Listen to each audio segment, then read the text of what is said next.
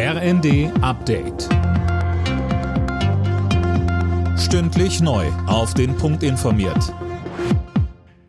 Ich bin Tom Husse.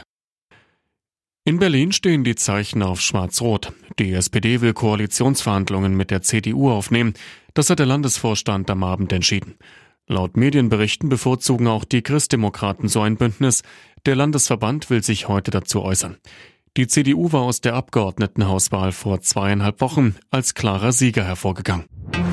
Die Ursache für das schwere Zugunglück in Griechenland ist ein menschlicher Fehler gewesen. Das hat Regierungschef Mitsotakis verkündet. Mindestens 38 Menschen kamen bei dem Unglück ums Leben. Silas Quiring berichtet.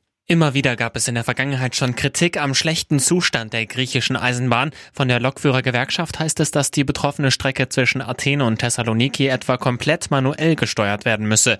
Der zuständige Bahnhofsvorsteher ist bereits festgenommen worden. Der griechische Verkehrsminister ist zurückgetreten. Obwohl die Strecke zweigleisig ist, waren bei dem Unglück ein Güter- und ein Personenzug auf demselben Gleis frontal zusammengestoßen. Startschuss für die Energiepreisbremsen. Für 80 Prozent des Strom-, Gas- und Fernwärmeverbrauchs gibt es jetzt feste Preisobergrenzen. Wird es teurer, zahlt der Staat.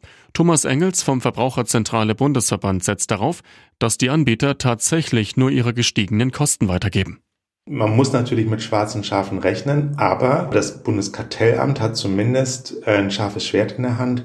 Das haben wir als Verbraucherzentralen nicht, weil die Versorger nicht gegenüber uns auch diese, diese Beweispflicht haben, sondern nur gegenüber dem Bundeskartellamt.